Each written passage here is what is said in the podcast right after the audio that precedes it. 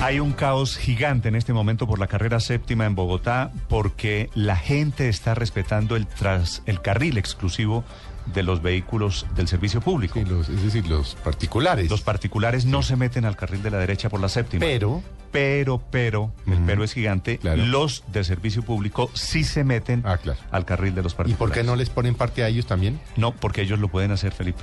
Esto lo que quiere Para decir ir es, adelantando a los otros. no se meta por la séptima, está hecho un trancón permanente y así va a ser de manera indefinida. Daniela Morales en la séptima con 37, Néstor, buenos días. Continuamos acá haciendo el recorrido pues toda la mañana, acompañando a los conductores que a partir de hoy reciben estas eh, multas de 308 mil pesos por ocupar el carril preferencial. Señor, buenos días, ¿qué fue lo que le pasó? Buenos días. No, pues hay trancón, me salí, no, no sabía.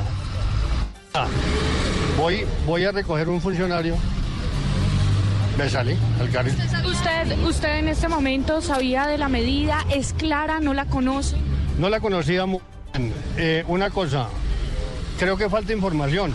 Porque dice que donde ahí no está la línea continua se puede uno adelantar. Allá hay una línea, ¿sí? Y aquí llega el señor del tránsito y me, me para. 308 mil pesos. Terrible. Uno es empleado. Las medidas que sacan, no la, falta información.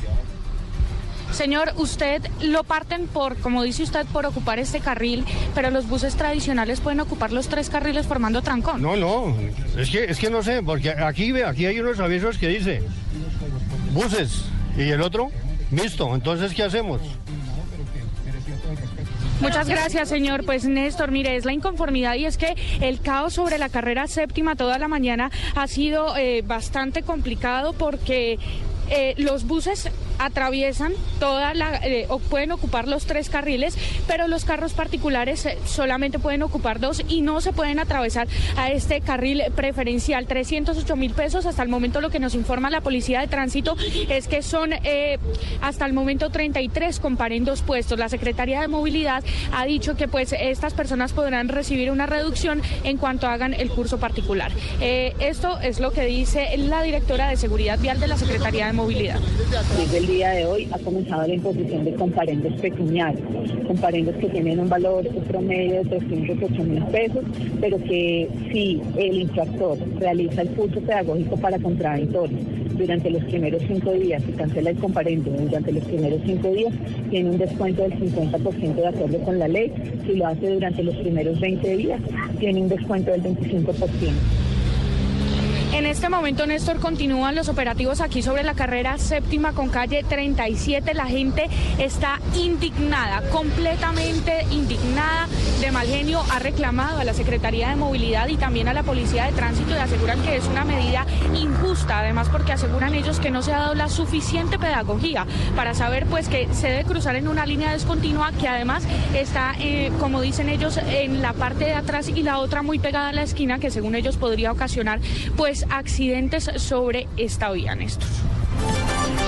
Muy bien, Daniela, con el caos, el trancón a esta hora, la aplicación de multas eh, en la carrera séptima por el uso del carril exclusivo de Transmilenio. 8.51 minutos, hablamos ahora del proceso de paz, porque el presidente Juan Manuel Santos acaba de advertir que los colombianos se van a tener que tragar varios sapos en aras de la paz. Informa Diego Monroy.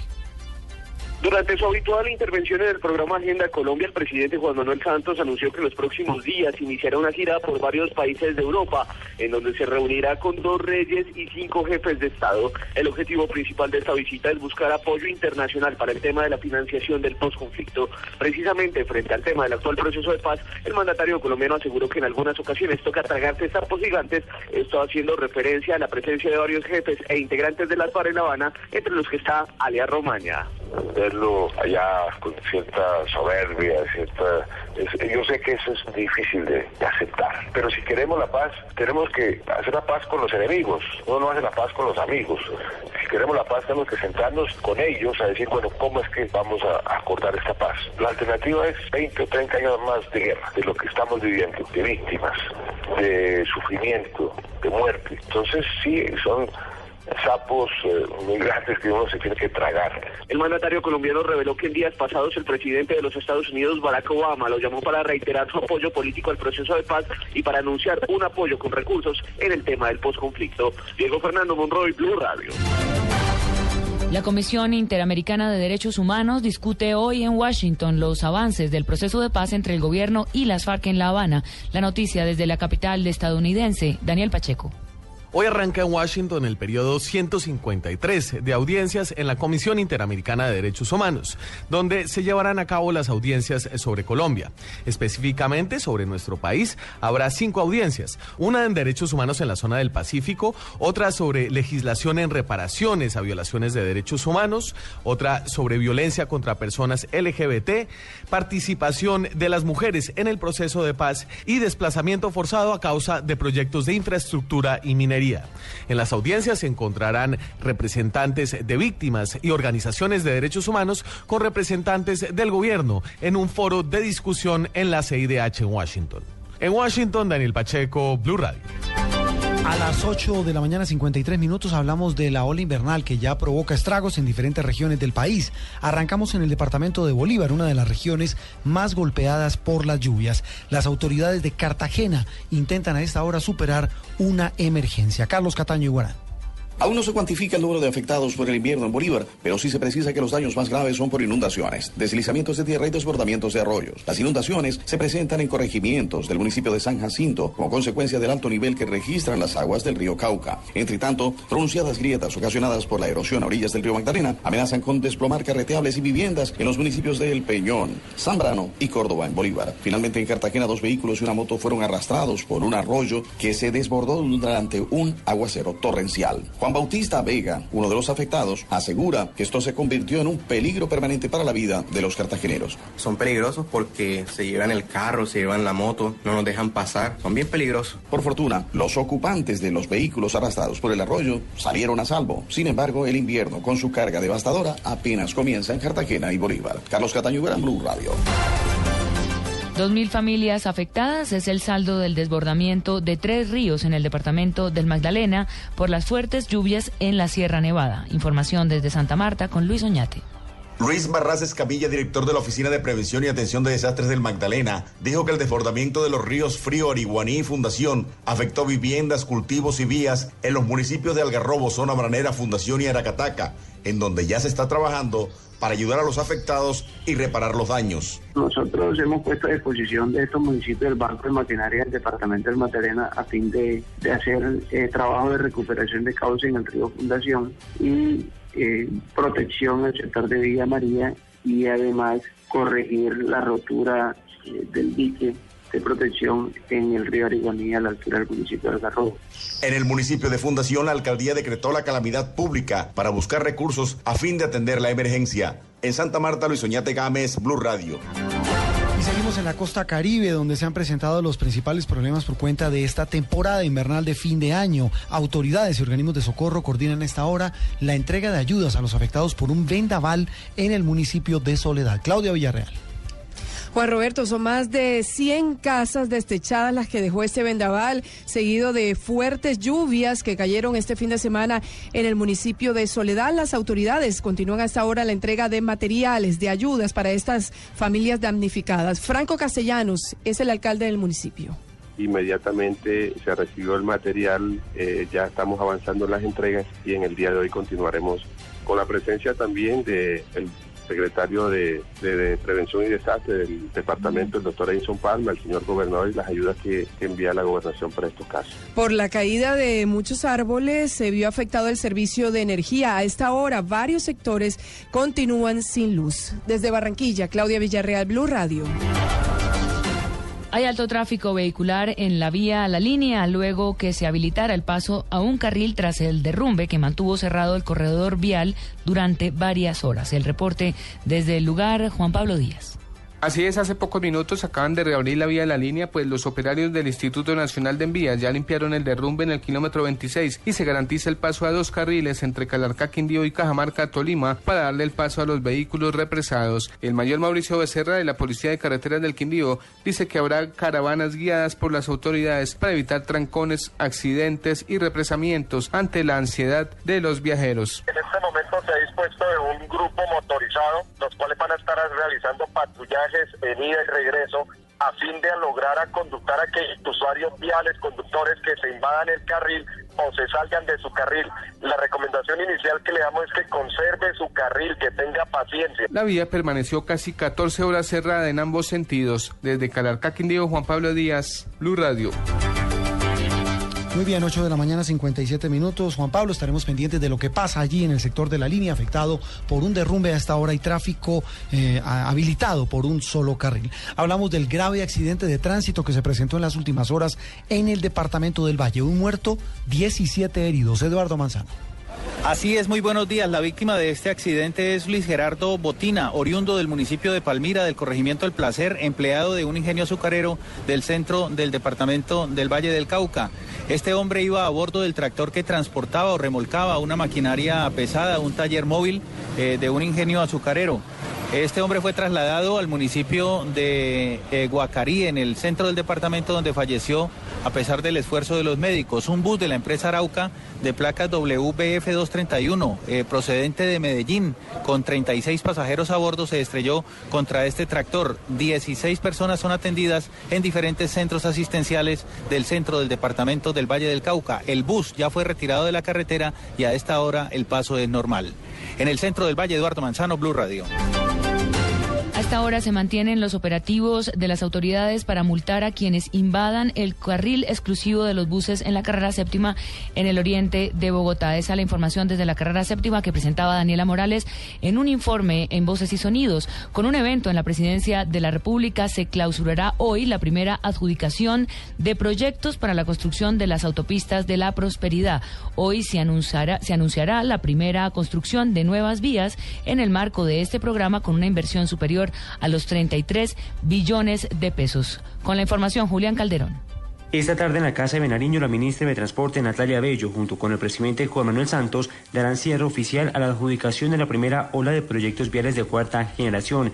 Para esta ola se aprobó un presupuesto de 22,8 billones de pesos para la construcción y mejoramiento de al menos 10 vías nacionales que ya fueron adjudicadas a través del modelo de asociaciones público-privadas APPs con diferentes consorcios y uniones temporales, la mayoría lideradas por empresas colombianas, en vías como la autopista Conexión Norte, los corredores Pacífico 1, 2 y 3, todas ellas en la región Caribe y Antioquia. Ahora se dará paso a la segunda ola de proyectos viales 4G, con vías como autopistas Almar 1 y 2, Neiva Girardot, Villavicencio Yopal y Rumichaca Pasto, entre otras, para lo cual hay destinados recursos superiores a 33 billones de pesos. Julián Calderón, Blue Radio.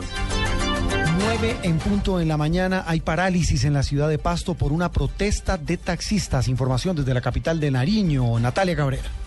A esta hora, cientos de taxistas se concentran en la salida al sur de Pasto. Ellos iniciarán una protesta con el bloqueo de vías en la ciudad porque desde el 20 de este mes no venden combustibles en las estaciones. Andrés Ortega. La mayor de taxistas y algunos particulares estamos protestando un campanazo por la falta de gasolina aquí en la ciudad, en, en Pasto y en Nariño. Estamos cansados de estar todos los días madrugando, estar haciendo filas, dejando de trabajar, dejando de colaborar con esa ciudad, con el progreso de Pasto. Estamos cansados de que cada mes la situación por gasolina es incómoda. Tener que estar dejando carreras, estar pensando solamente en un horario, no, es que esta bomba está abierta, hay que hacer cola aquí, aquí no hay cola. Estamos cansados de que la estación en Pasto sea así todos los días, cada mes. Los agentes de tránsito y la policía metropolitana están en máxima alerta ante posibles desmanes que puedan suceder en la capital de Nariño. Natalia Cabrera, Blue Radio. 9 de la mañana, un minuto. Ante la Fiscalía deberá rendir una declaración juramentada hoy la senadora del Centro Democrático, Susana Correa, dentro de las investigaciones que se adelantan por las chuzadas del hacker Andrés Fernando Sepúlveda. Información desde Cali con Hugo Mario Palomar. María Alejandra, en la diligencia programada para hoy, la senadora del Centro Democrático deberá contar su versión sobre las presuntas presiones que habría recibido el hacker ecuatoriano Daniel Bajaña, que para que no revelara información sobre las chuzadas a personalidades del país y a negociadores del proceso de paz. Bajaña, quien trabajó para el hacker Andrés Sepúlveda, dijo en su momento que Susana Correa lo presionó para que no involucrara al uribismo en este escándalo. Yo no puedo hablar, tengo que tener respeto hacia la fiscalía, pero lo único que puedo decir es que esta persona, de toda la mayoría de las cosas que dijo, son mentiras, pero no puedo decir nada más. Congresistas de la Unidad Nacional como Roy Barreras aseguraron que de confirmarse esta denuncia en contra de Susana Correa, se comprueba que el uribismo está utilizando todos los medios para sabotear el proceso de paz. Desde Cali, Hugo Mario Palomar, Blue Radio.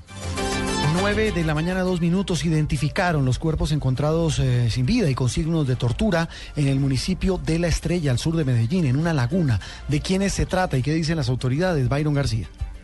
Juan Roberto, buenos días. Pues se trataba de Luis Alfonso Bernal Pérez, de 22 años, y Andrés Fernando Saldarriaga, Colorado, 16, que en el momento de ser rescatado de las aguas de la Laguna del Silencio en la Reserva Natural del Alto El Romeral, vestía una camiseta de Atlético Nacional. Sin embargo, Felipe Muñoz, líder visible de la barra Los del Sur, descartó que el hecho tenga que ver con asuntos de fútbol. En este caso puntual se trata de unos pelados que tenían un comportamiento, pues parece delincuencial en su municipio y los asesinaron eh, por eso. No se trata de nada de fútbol.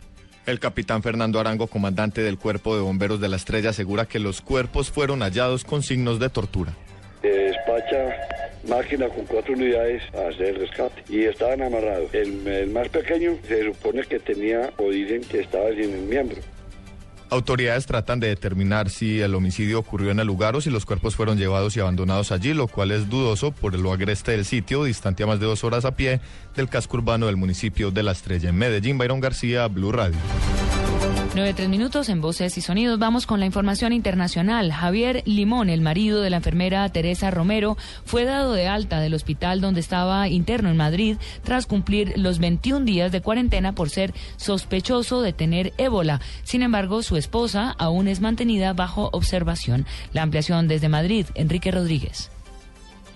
En efecto, 3 de la tarde, 3 minutos aquí en España. Todos los contactos de alto riesgo que tuvieron algún contacto con Teresa Romero, la enfermera que estaba infectada con ébola y que ha superado la enfermedad, han abandonado a lo largo de esta mañana el Hospital Carlos III de Madrid, al haber superado, como decía, sin síntomas los 21 días de incubación del virus. También lo ha hecho, como decía Javier Limón, el marido de Teresa Romero. Los otros pacientes que han dejado el centro son Juan Manuel Parra, el médico del servicio de urgencias que atendió a Teresa Romero en el Hospital de Alcorcón, otros tres médicos, un celador y cuatro enfermeras. Quedan ingresados, eso sí, en el hospital la propia Teresa Romero, así como otro contacto de bajo riesgo, que es uno de los pacientes que utilizó la misma ambulancia que trasladó al auxiliar, pero que no tuvo contacto físico con ello. Esa persona sigue en observación por razones clínicas, aunque ya dio negativo en las dos pruebas realizadas para descartar un contagio de ébola. En Madrid, España, Enrique Rodríguez, Blue Radio. 9 de la mañana, 4 minutos. Este fin de semana llegó a Venezuela la primera importación de crudo proveniente de Argelia. Recordemos que Venezuela es uno de los principales, el tercer productor mundial de crudo y ahora empezó a importarlo. Aaron Corredor. Llegó a Venezuela el primero de cuatro cargamentos de petróleo importados por PDVSA, Petróleo de Venezuela. El primero de ellos fue el tanquero Carabobo, que llegó con dos millones de barriles de petróleo ligero argelino Saharan Blend, de acuerdo a datos de seguimiento de embarcaciones petroleras internacionales. La estatal venezolana PDVSA ha contratado en las últimas semanas cuatro cargamentos de crudo ligeros con Sahara Blend y Oral de Rusia para ser mezclados con su creciente producción de petróleo extrapesado de la faja petrolífera del Orinoco, reemplazando así las compras de nafta pesada en el mercado abierto. La primera importación de petróleo desde Rusia que hará PDVSA llegará en el mes de noviembre a la refinería Isla operada por Venezuela en Curazao. En Caracas, un Corredor, Blue Radio.